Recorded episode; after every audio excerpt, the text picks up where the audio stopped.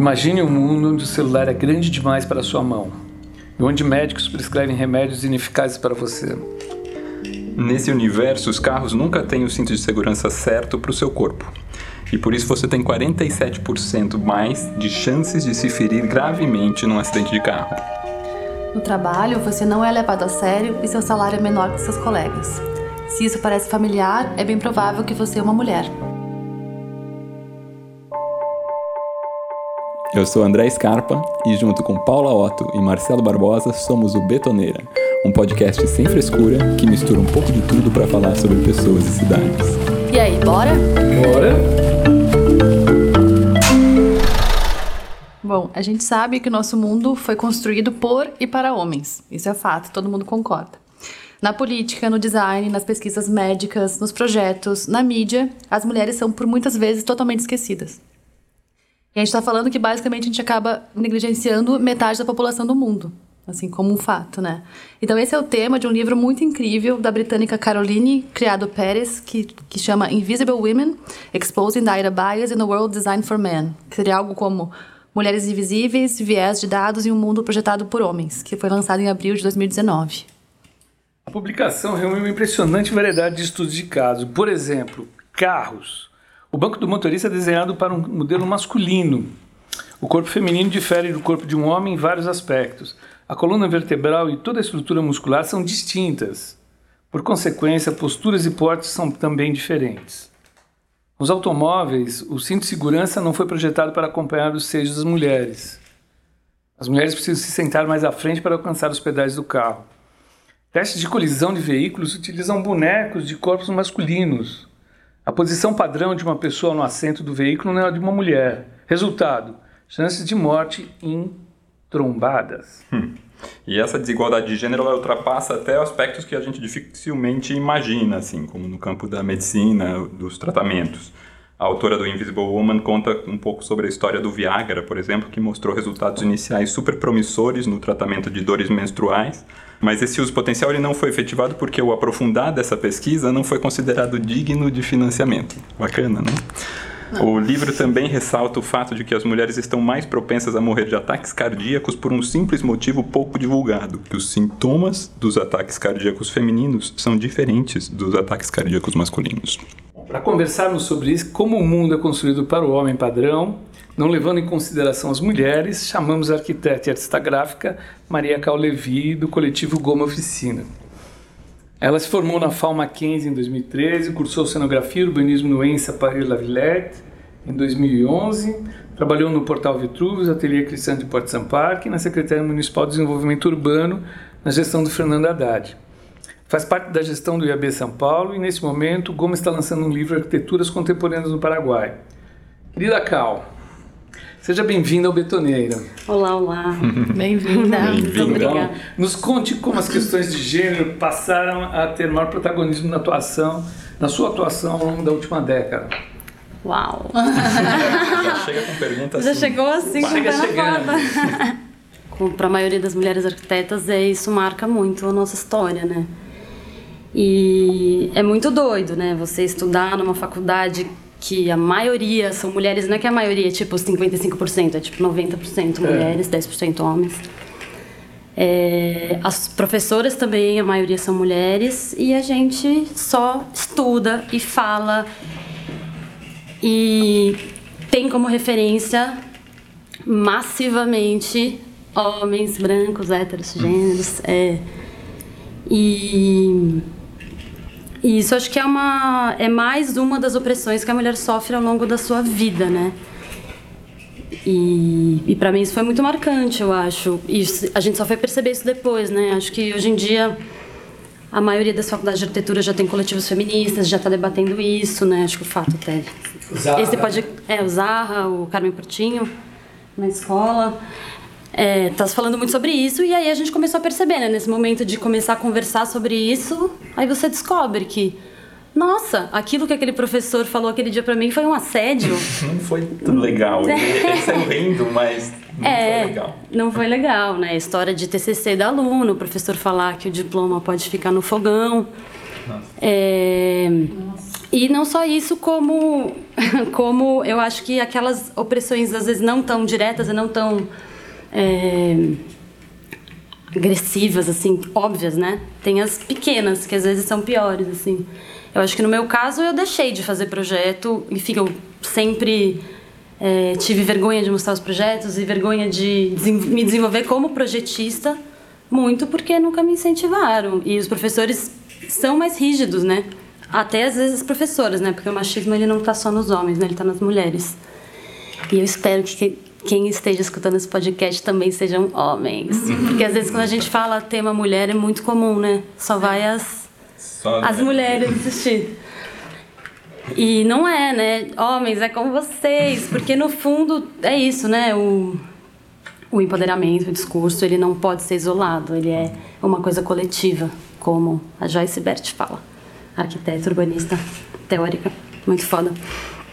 E então a gente tem que começar a falar, né? E eu acho que rolou essa, esse movimento, tem rolado cada vez mais. E eu acho que isso já está mudando muito as formações recentes, espero, e já está surgindo um monte de grupos, e não só com a temática específica de gênero, né? Mas você vê como a nossa profissão majoritariamente é formada por mulheres e a gente tem esses dados, né, que nos últimos 10 anos, é, a, só em São Paulo, a população de arquitetos aumentou 40%, né, os dados do Honório do Cal. E, é, são, assim, 65% mulheres, isso dado no Brasil. É, isso já muda tudo, porque não só a gente está com uma profissão que ela está crescendo cada vez mais e nos últimos governos também o fato de terem sido criadas federais e faculdades, incentivos de estudo e no território todo nacional, a gente também está com debates que não só passam pela questão do gênero, mas também passam pela questão racial e passam por, pela questão territorial e pela desigualdade territorial do nosso Sim. país. Eu acho que as mulheres estão estão ganhando protagonismo nisso e ainda bem, assim, e acho que eu fico feliz de sentir esse movimento e de alguma forma poder fazer parte dele. É, amarrando um pouquinho na, na, na questão da, da, da escala da, da, da mulher, da, do corpo da mulher, tem um, tem um assunto super legal que remete à faculdade. Ano passado, no, no na, no, no, no, trabalho final de graduação, uma menina, uma aluna, não era minha aluna, mas ela fez um trabalho super bonito ela, ela foi estudar uma vila de mulheres na África, que os maridos morreram na guerra, então a vila é majoritariamente feminina, e ela foi fazer um projeto de uma casa para uma dessas mulheres, né?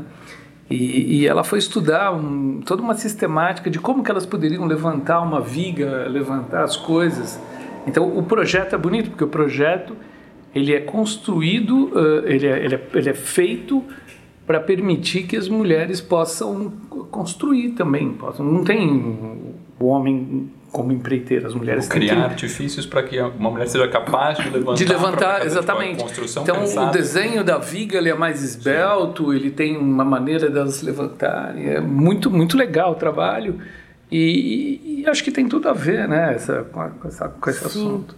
É, é muito louco, né? Porque você vê como o fato não é a simples admissão da mulher no universo masculino. Não é isso que a gente quer. A gente não quer entrar nesse lugar. Não, não quer competir. É isso. Exato. Aí, é, um essa entrada, assim, essa entrada, né? Sempre existiu, mas essa, essa consciência da invisibilização, acho que é o primeiro passo, né? Ela também vai mexer na estrutura de como os projetos são feitos. E eu entendo toda essa movimentação que tem rolado nos últimos tempos de discussão sobre processo eu acho que pode passar por aí, né? Eu acho que a Goma tem muito esse debate sobre processo e vários outros coletivos, inclusive é uma coisa até que o Brasil e a América Latina é, tem um certo protagonismo mundial de, de entender a arquitetura como processo, então é, ok, a gente tem os resultados finais dos projetos, os grandes projetos, as grandes obras, mas é, como que elas foram feitas, quem fez, como fez, como foi isso, a gente está começando a olhar para o processo todo da obra e não só para o resultado final. final. A gente sempre foi muito ligado à imagem, acho que a faculdade de arquitetura é, tem uma questão imagética muito forte do render, e de como você monta. incentiva também, né? Tipo, é as imagens prontas, é as fotos Sim. final, é, a revista. É Sim, o... monta Sim. o cenário, tira foto depois. Exatamente, a gente também tem isso. É, a gente vê muito projeto, né? Que isso é uma questão, Nossa. assim... É,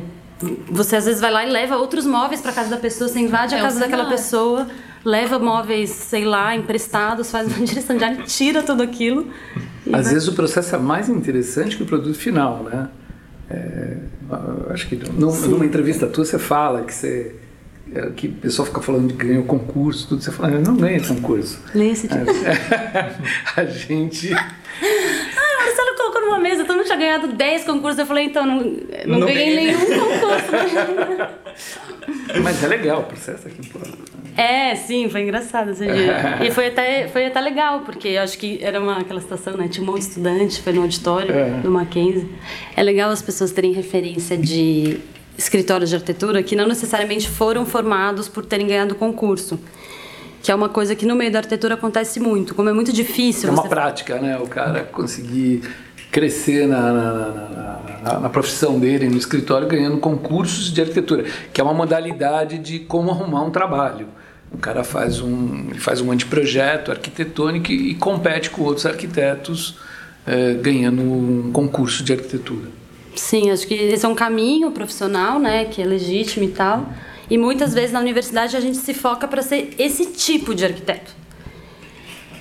Só que existem outros tipos de arquiteto, né? E eu acho que a gente fala pouco sobre eles. E eu mesma sinto muita falta de ter referências. Porque é isso, né? Eu não sou uma arquiteta que faz projeto, mas eu me entendo como arquiteta e está começando cada vez mais a surgirem grupos que eles têm é, outras pautas e eles tentam agir em outras escalas. É, são, por exemplo, grupos que é, eles vão atuar, por exemplo, arquitetura na periferia, que capacita é, mulheres na periferia para fazerem pequenas reformas em suas próprias casas, que é uma demanda, por exemplo, que nunca na minha época a gente falaria sobre isso na faculdade. Não ia ser tema de algum projeto, né? Não seria. Em sala de aula. Até porque esse tipo de demanda é muito difícil, né? Porque ela não é sobre projeto com P maiúsculo, né? Como muito arquiteto determina dessa, dessa maneira. É, um projeto de um museu, de um equipamento, de uma coisa. É, nem todo arquiteto vai conseguir fazer centros culturais e edificações. É difícil você ter acesso a esse nicho de trabalho e o Brasil também ele tem essa característica que 80% da cidade não é feita por arquitetos, né? Então, como. 80% da, da, da cidade não é feita por arquitetos. Uhum. É uma boa realidade. É uma boa realidade. É uma boa estatística. Ou seja, ou a gente fica sem emprego, é. só que a comunidade está crescendo, ou a gente tenta entender onde que a gente vai atuar.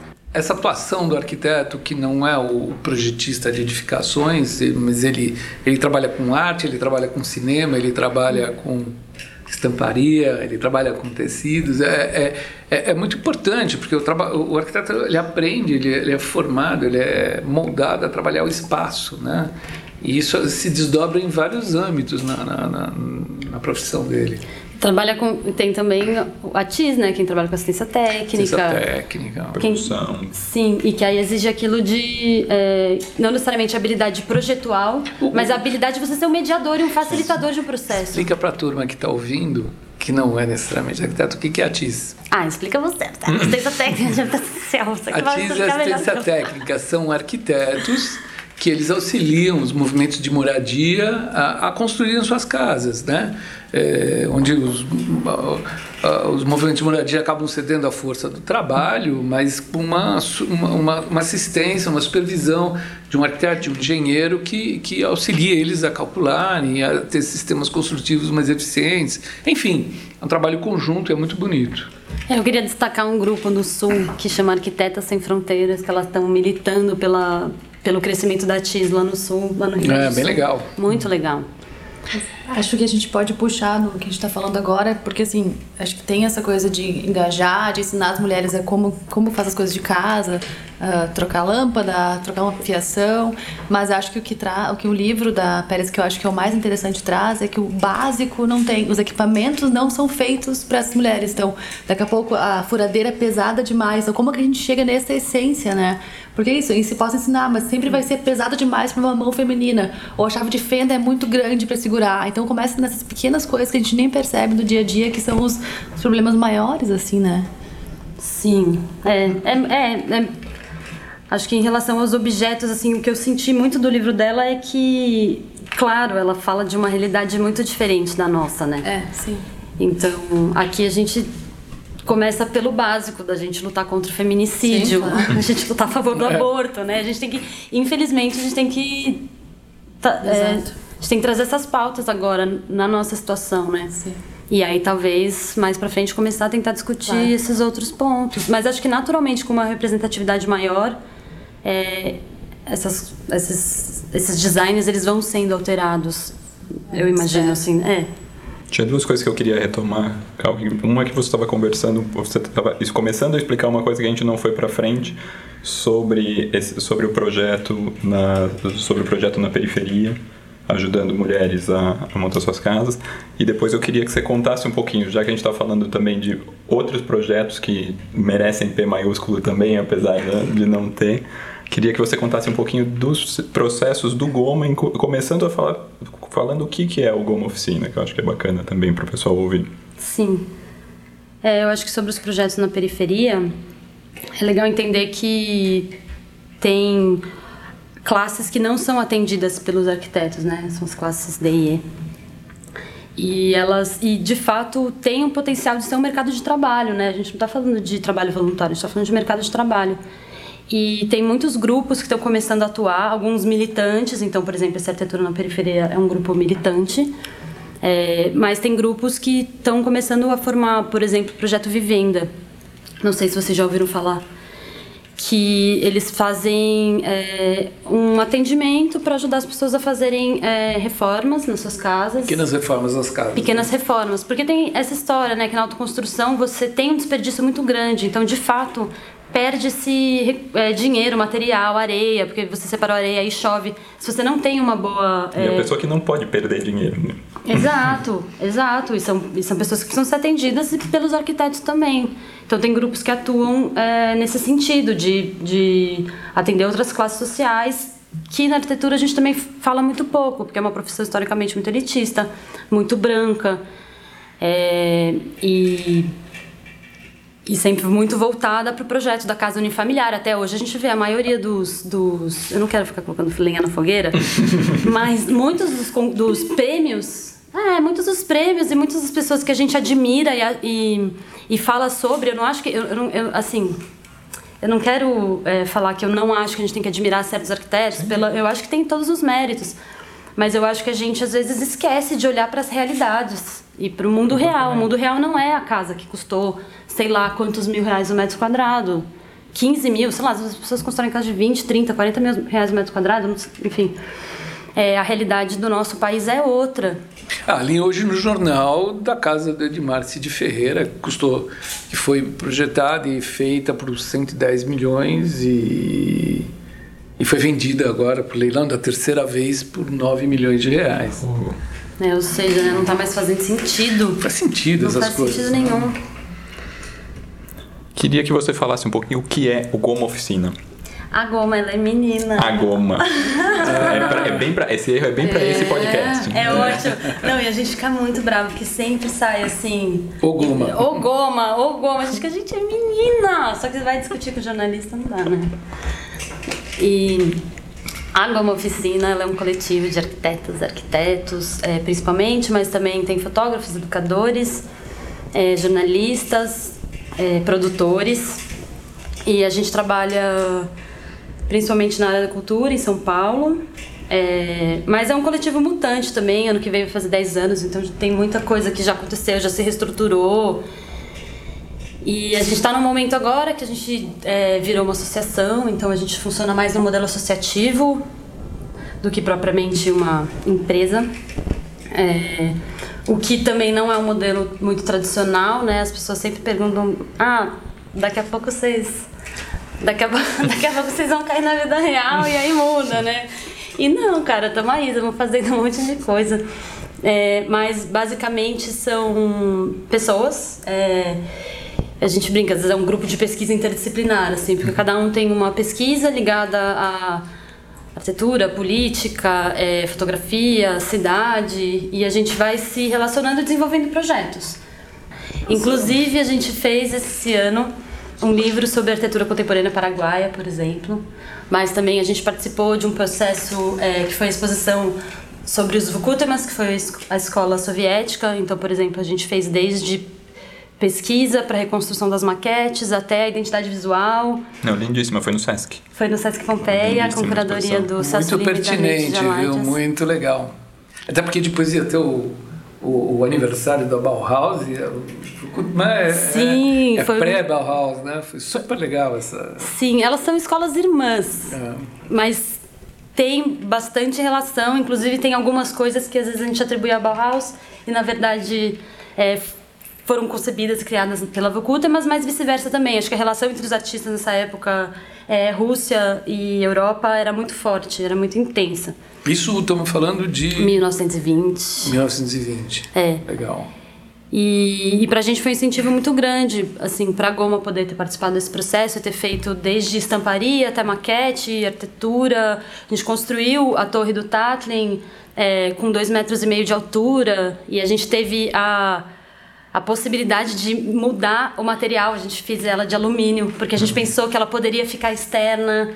Originalmente ela é de madeira e tem algumas versões de aço, em aço.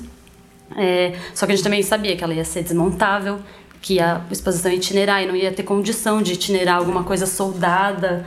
Então a gente bolou ela em alumínio. Então foi super interessante poder é, ter esse diálogo mesmo com essa produção. A gente também assinou, é, junto com o Júlio Mariucci, a identidade visual e a própria escola fala sobre interdisciplinaridade, né? Uma escola de arte integrada que ela foi fundada é, logo após a Revolução Russa, numa intenção de engajar o artista na sociedade, né? Então, nesse momento de é, reconstruir o paradigma de uma sociedade em todos os aspectos econômicos, sociais, tutoriais, culturais, é, essa escola representou um pouco do que que para esse novo modelo de sociedade que eles estavam construindo é, poderia ser uma escola de arte. Calma, Fala um pouquinho do Fronteira Livre.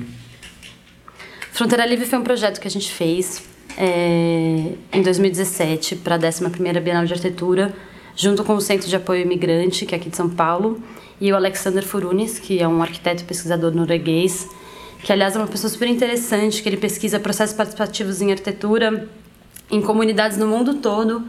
Ele já morou é, nas, Filip nas Filipinas, no Vietnã, no Japão, na China. E ele só trabalha com comunidades e ele entende o arquiteto como essa, esse mediador, essa figura. Então ele é um cara que tem uma bagagem super interessante assim de processos participativos. E quem colocou a gente em contato foi Marcos Rosa. É, colocou a Goma e o Cami, que na época a gente estava fazendo uma série de trabalhos juntos aqui em São Paulo. Contato com o Alex. E foi um processo super interessante. A gente fez uma intervenção no, em seis estações de metrô de São Paulo, que ficaram por dois meses fez parte das atividades da Bienal. É, e acho que o mais interessante foi que esse processo ele aconteceu junto com é, a equipe do CAMI, que é uma diretoria majoritariamente formada por imigrantes, é o Centro de Apoio Imigrante, formado por imigrantes, em sua maioria, é, e que eles fazem um atendimento é, psicológico jurídico para pessoas em situação é, de migração e refúgio em São Paulo é, pessoas que, em sua maioria, vêm numa condição, vêm para o Brasil numa condição de trabalho escravo. Então, eles trabalham é, fazendo atendimento para esse público. E a gente fez esse, esse contato, começou assim, vamos fazer uma intervenção para Bienal, vocês se interessam? Eles falaram assim, sim, vamos fazer, mas para a gente não tem interesse nenhum em fazer dentro de um espaço expositivo, porque aquele público não é o público deles. Não é o público que eles querem atingir. É, não é. Assim, claro que tem um interesse em conversar com áreas distintas. E foi aí que o metrô também, na mesma época, a gente estava pensando o que, que, a gente poderia fazer. O metrô entrou em contato com o Cami, porque uma, uma refugiada, ela tinha uma mulher, ela tinha se suicidado com os dois filhos na, na, na linha de estação de metrô, que parece que é uma coisa super comum. E, e o metrô queria fazer uma ação para sensibilizar as pessoas com essa causa. Então foi um processo que foi um ano assim de pré-produção, da gente pensar como que a gente faria e bolando a dinâmica é, de como que a gente ia bolar a intervenção. E aí a gente fez uma oficina de 10 dias que gerou intervenções na comunicação visual do metrô, que também era uma coisa que foi também uma super batalha, porque a princípio, quando a gente falou de fazer uma intervenção lá, o metrô falou: "Ó, oh, a gente tem espaços expositivos que são esses aqui". E aí o Cami falou, tá, mas se a gente quer comunicar também com os imigrantes que usam o metrô, porque o metrô é um público, é, sei lá, 4 milhões de pessoas por semana, é um público gigante. Uma pessoa que está numa situação fragilizada, que acabou de chegar na estação Barra Funda e que tá procurando a irmã uhum. que nem sabe aonde. Não vai entrar no espaço expositivo não... da estação Barra Funda.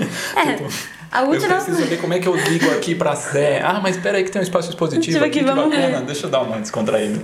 É louco isso, né? Acho que tem essa coisa da intervenção que ela tem que. Ela no fluxo, tem, né? É, ela tem que atingir as pessoas. Sim. E aí foi uma super batalha com o metrô pra gente conseguir fazer algo que fosse no percurso, mas como é muita gente não poderia ser no chão. E a gente pensou, vamos fazer intervenções é, na comunicação visual. Foi muito, muito legal. Bom, muito bom. É, eu, eu, tentei, eu tentei fazer um paralelo da, da dos movimentos de ocupação. Né? O movimento de ocupação, basicamente, são mulheres. Você pode ver qualquer, qualquer ocupação, majoritariamente são mulheres. Vide a Carmen Silva e a filha dela, que inclusive foram presas, lideraram movimentos de moradia, um absurdo. É, queria que você falasse um pouquinho dessa questão da, da, da, da, da mulher estar tá sempre à frente desses movimentos de moradia e que é, é um, como que, que, se processa isso na experiência que você tem de, de, de ter trabalhos com imigrantes ou, ou, ou, outras intervenções, outros coletivos? De que maneira que você, você pode comentar isso? Para a mulher, é, ficou sob responsabilidade o ambiente doméstico, o ambiente privado. E falando do, desse ambiente, não só as, as funções e as questões da, da, da casa, mas também a responsabilidade emocional e o cuidado é, da sociedade toda, né? Então, nessa pirâmide, a mulher é quem sustenta e a mulher negra é a base da pirâmide toda, né? As mulheres negras que é, são as que trabalham mais e ganham pior e sofrem muito com isso. E eu acho que a gente também não pode esquecer, é, ao fazer um debate sobre gênero, também falar sobre raça, que eu acho que no caso do nosso país, principalmente, isso é muito forte, né? É, inclusive na arquitetura a gente é, tem cada vez mais pautado isso, mas a ausência das mulheres negras na arquitetura, por ter sido uma profissão é, historicamente muito elitista, é, mas agora isso está mudando, ainda bem. É, então também indico é, para quem quiser se aprofundar no tema, ler, a revista das arquitetas negras, que lançaram o volume número 1, um, e ler teóricas e arquitetas negras estão produzindo conteúdo e falando sobre cidade sob um outro ponto de vista é, que nas faculdades normalmente a gente não aborda. Eu acho que também a gente pode comentar em relação ao trabalho a nossa vida como mulher trabalhando, que eu sei que é uma coisa muito comportamental, porque eu, eu ouvi uma vez de uma pessoa, enfim, quando eu estava me formando, não importa quem, não vou me dizer nomes, ele falou para mim, assim, que eu, que eu era muito, muito boazinha e eu nunca ser arquiteta, por ser mulher, mulher e boazinha. Então, quer dizer, para ser para trabalhar como arquiteto tem que ser tem que ser homem, tem que ser machão, tem que ser um comportamento agressivo. Nosso, a nossa essência é muito mais muito mais pacífica, muito mais tranquila e acho que essas sutilezas atrapalham muito, porque é um modo de pensar voltado para uma coisa mais agressiva. A gente conseguir mudar isso, trazer, quem sabe, com um jeito mais sutil, mais sensível, a gente consegue fazer a mesma coisa igual, com a mesma qualidade, etc. Né? Sim, é. É, não sei se eu diria que a gente é essencialmente mais pacíficas, mas acho, acho que a gente foi historicamente pacificadas, hum. né? Porque a gente lida com o emocional, né? Eu acho que os homens eles não lidam com a bucha emocional da sociedade. Pode ser, pode ser. Então a gente é obrigada a falar sobre sentimentos e a sempre voltar nesse assunto porque a gente tem que resolver. Claro o emocional da sociedade. Enquanto você vê que é muito comum, os homens não falam sobre sentimento, inclusive nas, nos debates sobre masculinidade se aborda muito isso, né? Essa prisão que é para o homem não compartilhar sentimentos, né? Acho Sim, que tem é, os dois cada lados. Um com o seu lado, mas cada um na sua potência. Sim. Né? E eu acho que tem as duas coisas, né? Tem tanto. Eu acho que as mulheres elas são plurais, assim como os seres humanos são plurais, né? Acho que tem pessoas agressivas, pessoas sensíveis. Mas, acho que tem uma coisa da gente querer uh, mimetizar um comportamento masculino porque é o padrão da profissão, entendeu? Acho que mais Sim. nesse sentido. Quando muitas vezes não é a natureza ser assim, não, não todo mundo, mas digamos, se eu tento ser mais agressiva na obra, eu vou com a bota de obra, vou com uma roupa fechada porque eu tenho que imitar um homem na Sim. obra, entendeu? E principalmente porque às vezes as pessoas que estão na obra não vão te respeitar. Exato. Então é o machismo, não, é assim, você querer se adequar do seu comportamento para atender a expectativa do outro Exato. é horrível, é horrível. Porque é uma violência. Você tem Muito. que sempre se adaptar. A gente está tão acostumado a ter que se adaptar. E, tipo, não ter que andar de shortinhos, porque você pode correr o risco de ser assediada. A culpa tá em você que tá É, de vai pra shortinhos. né? Ou tá no cara que te assediou, né?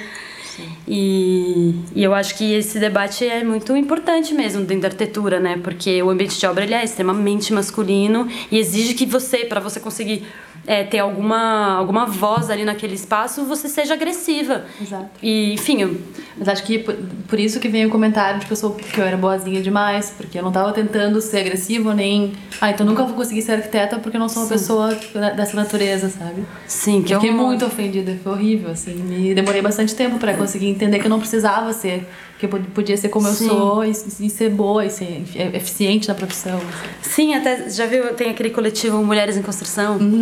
é muito legal. E é isso. É, é, é por isso que eu digo, eu acho que a, as mulheres, as mulheres elas começarem a ocupar espaços de poder, que enfim, que antes sempre foram majoritariamente, majoritariamente ocupados por homens, não significa só você entrar num, você ser admitida num ambiente que você não pertence, né? Eu acho que significa a gente mudar as estruturas. Então, repensar os processos. Por que, que tem que ser dessa maneira, né? Por que não pode ser de outra maneira? E eu acho que talvez seja isso que você esteja construindo nos seus ambientes de, Bora, né? de obra. É. Eu queria comentar sobre um trabalho que eu vi, que eu sei que tu faz bastante a parte de design gráfico, e eu, um, chamou a atenção bastante, chama um símbolo para o Iá, Ah, que é aí eu, li- eu li que é tua orixá, que, que tu é filha de Oiá e tal, e que ela é conhecida como a rainha dos raios, tempestades e trovões. sim. né? Então ela é muito poderosa, basicamente É. ela é muito poderosa. E eu queria que tu comentasse um pouquinho sobre isso, é, num contexto de Brasil que a gente tem, a maioria das pessoas são cristãs, e a deidade católica cristã é um deus que é um homem.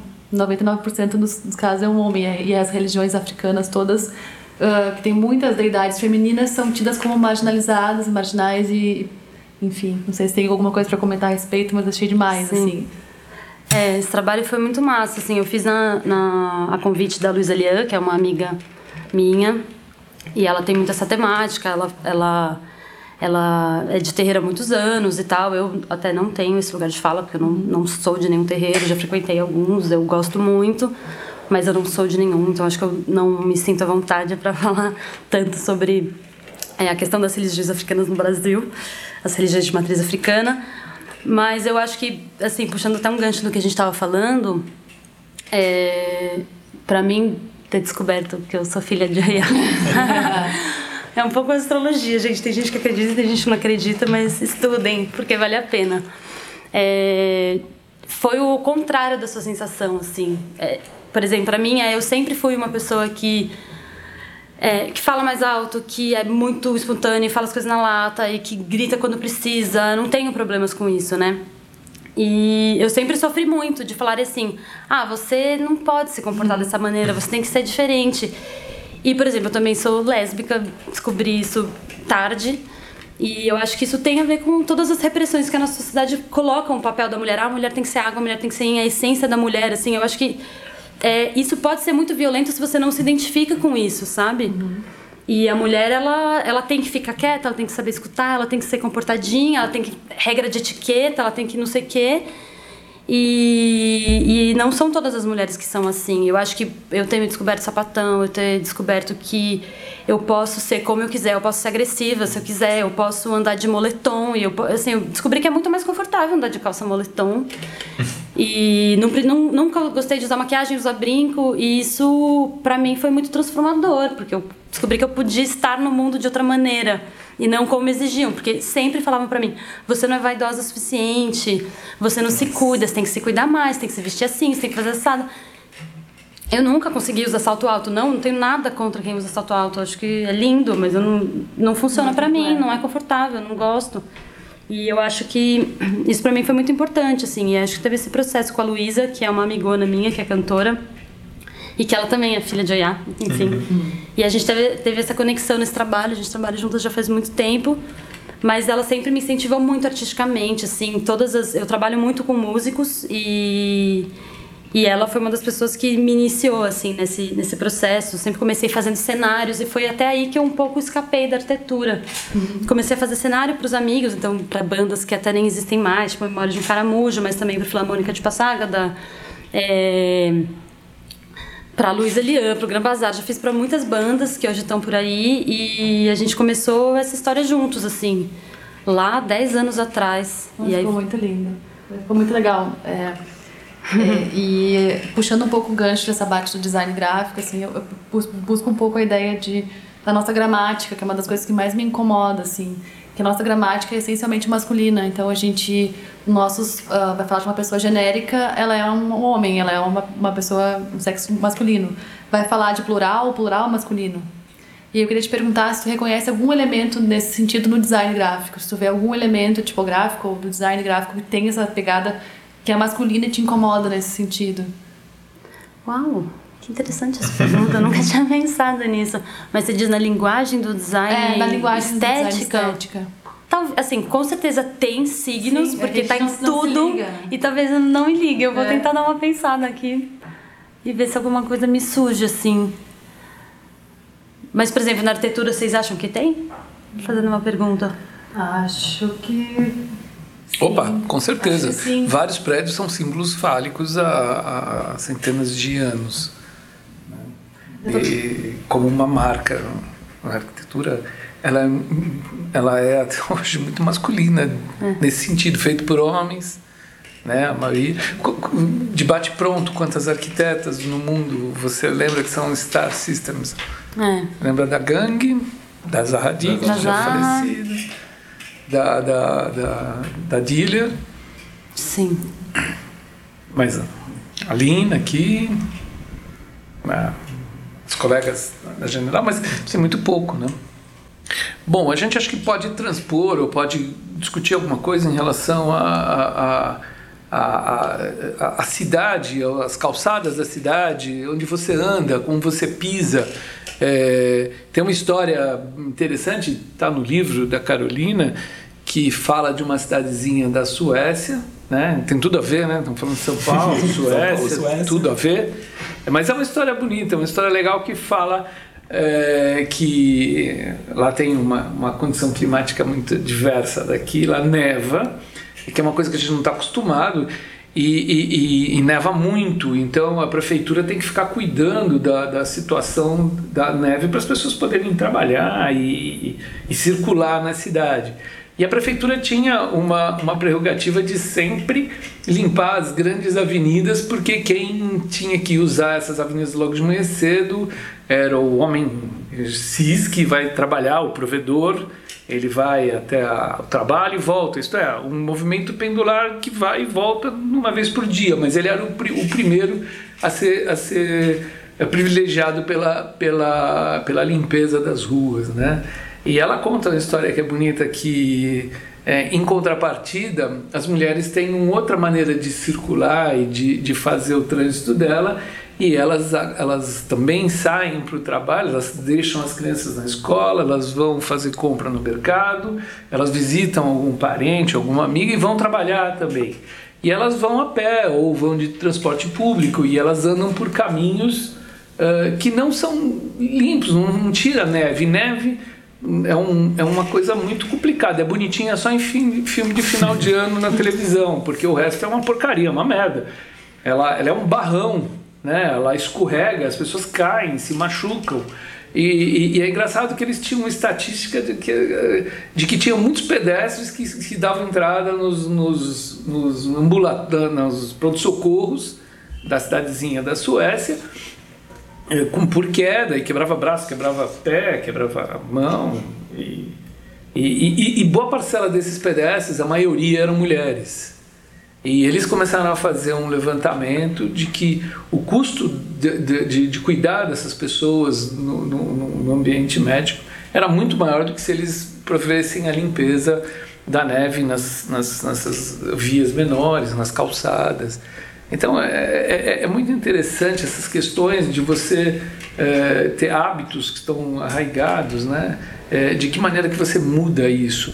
Então, não sei, tenta fazer um paralelo aqui em É. Paulo. Eu- eu- Até tem isso no livro. Ah, desculpa. Pode falar. Até tem isso no livro, né? Que ela fala que primeiro eles limpa- limpavam as vias, depois as calçadas, Sim. é no momento que eles invertem, eles têm uma economia absurda Absurda. de gastos hospitalares. A economia de gastos hospitalares equivalia a três vezes a limpeza das vias. Então você imagina o que, que Não, é essa... fora, fora o fato de que quem era penalizado não eram as mulheres, Eram as que toda mulheres hora que eram a maioria caíam. de pedestres que estavam dos sofrendo. pedestres. Sim, ou seja, né, quando a gente trata de, de situações que é, muitas vezes as pessoas entendem como específicas, a gente, elas não são só para beneficiar aquelas pessoas, elas são para beneficiar todo mundo, né? Sem dúvida. Eu acho que isso a gente podia olhar agora voltando de novo para nossa cidade, para o espaço, para o nosso espaço público, quais situações urbanas de mes- mesmo de desenho urbano ou de equipamento existente urbano que você enxerga que são claramente feitos para o dito padrão masculino, como você acha que isso poderia melhorar? Sim, acho que o Brasil tem esse mesmo dado de que as mulheres elas fazem muito mais viagens e curtas do que os homens, por condição é, disso que o Marcelo colocou, é, de muitas vezes como elas organizam o lar, elas que levam a criança, levam a pessoa idosa e resolvem as questões da casa. E isso muitas vezes não é, con- é contabilizado porque são faz parte do trabalho não remunerado que a gente finge que ele não existe, né? É, eu não é trabalho, né? Não é trabalho. Então, consequentemente, as mulheres são as que mais usam as calçadas para fazerem trajetos curtos e voltar da creche e voltar do supermercado. Enfim, infelizmente, ter que falar isso pra mim até Pois, né? da raiva de tipo assumir que esse é o papel da mulher na é nossa sociedade atual. social. E é muito louco, porque eu vi até numa, numa reportagem do Nexo que por conta disso as mulheres, porque elas também trabalham e muitas vezes, mesmo quando elas são as provedoras das casas, elas trabalham, ou seja, muito mais, porque elas não Com deixam de certeza. fazer as tarefas domésticas. E elas ainda têm um outro trabalho, né? Exato. Ou seja, a questão de calçamento em São Paulo, que é péssima, né? Tem lugar Iluminação. Iluminação. Nenhuma, nenhuma. Principalmente na Nossa. periferia. Sim, principalmente na periferia. Principalmente na Que periferia. são as mulheres negras que mais. é, Pobres e negras. Pobres e negras, que às vezes fazem percursos a pé de 15 a 20 minutos para chegarem no ponto de ônibus para ir pro trabalho, enfim. Em Em horários. horários madrugada, né? Não, isso é interessante você falar, porque você estava falando do espaço público não ser o espaço da mulher. E, e, e isso, falando, eu como homem, e acho que quando você estava falando de para quem esse público, quem é o nosso público de podcast, a gente quer que tenha homens também ouvindo aqui, acho que é bom homens ouvirem isso.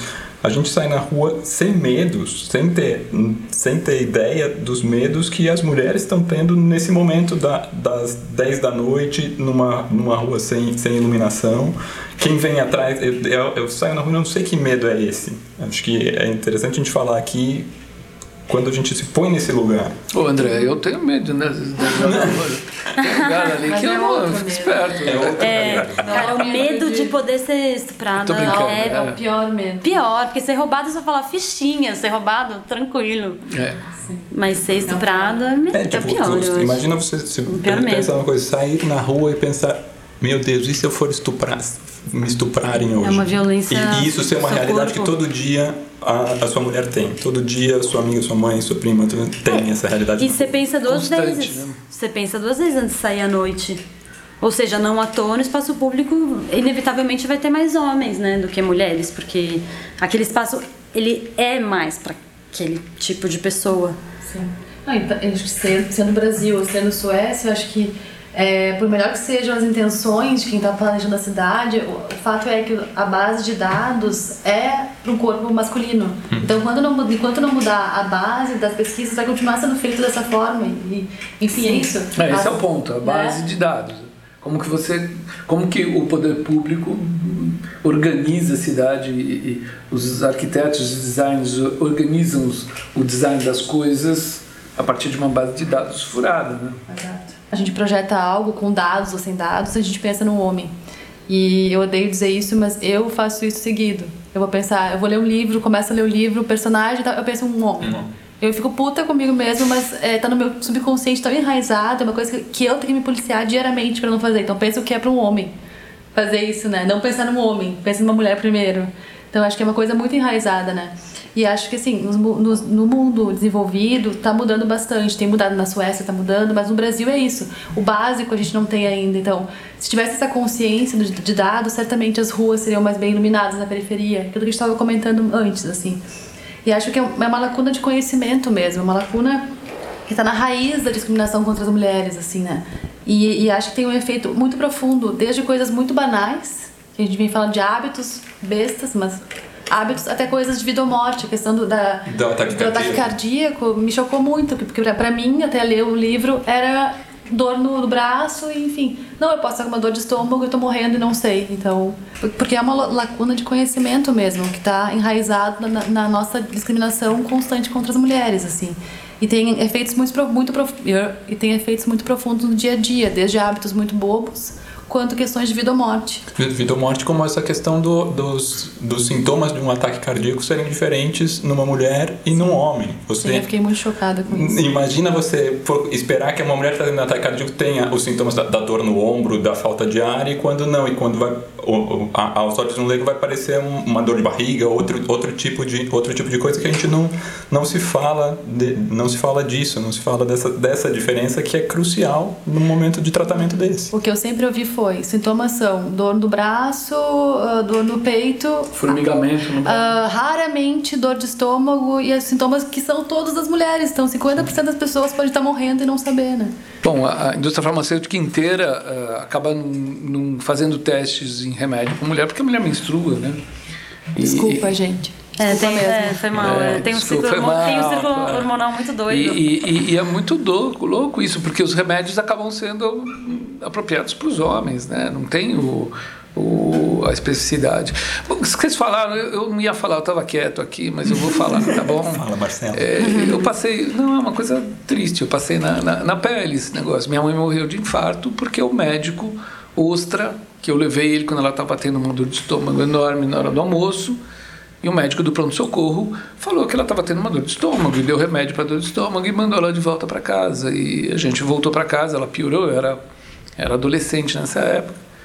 E ela piorou muito e à noite quando eu levei ela, ela, ela ele, o médico da noite que era um cara um pouco mais instruído, porque é uma realidade, os médicos não têm esse esse approach de, de descobrir rápido. Talvez hoje em dia mais, aquilo já faz um tempo, e que ela foi internada, que ele constatou que ela estava infartando, mas ela não resistiu. Eu passei isso na pele, pessoal. É nessas horas que a gente vê que a realidade é mesmo muito mais próxima do que a gente espera. Não é que está acontecendo na periferia, não é que está acontecendo numa cidade na Suécia, está acontecendo aqui do nosso lado, na nossa mesa. Acho que isso mostra a importância da gente continuar discutindo esse tema a importância disso estar sendo falado, da gente ter hoje a Cal aqui com a gente para poder ainda dar mais força e espero que a gente consiga reverberar isso cada vez mais, né? Sim, sim. Queria agradecer demais o convite de vocês. A gente que agradece. Bom, é, é isso, Paula. Cal, muito, muito obrigada. Força Feminina, amei, amei te conhecer. Não, adorei também, linda. gente. Obrigada. obrigada, foi demais. Obrigadão, Cal. E esse foi mais um Betoneira. O nosso podcast conta com o roteiro de Francesco Perrota Bosch, trilha sonora de Mário Capi, Ana Mello nas fotos, captação e edição de som de Zé Barrichello, identidade visual por Flora Canal. E ele é gravado nas incríveis instalações do Baco Arquitetos, no coração da Vila Buarque. Até a próxima!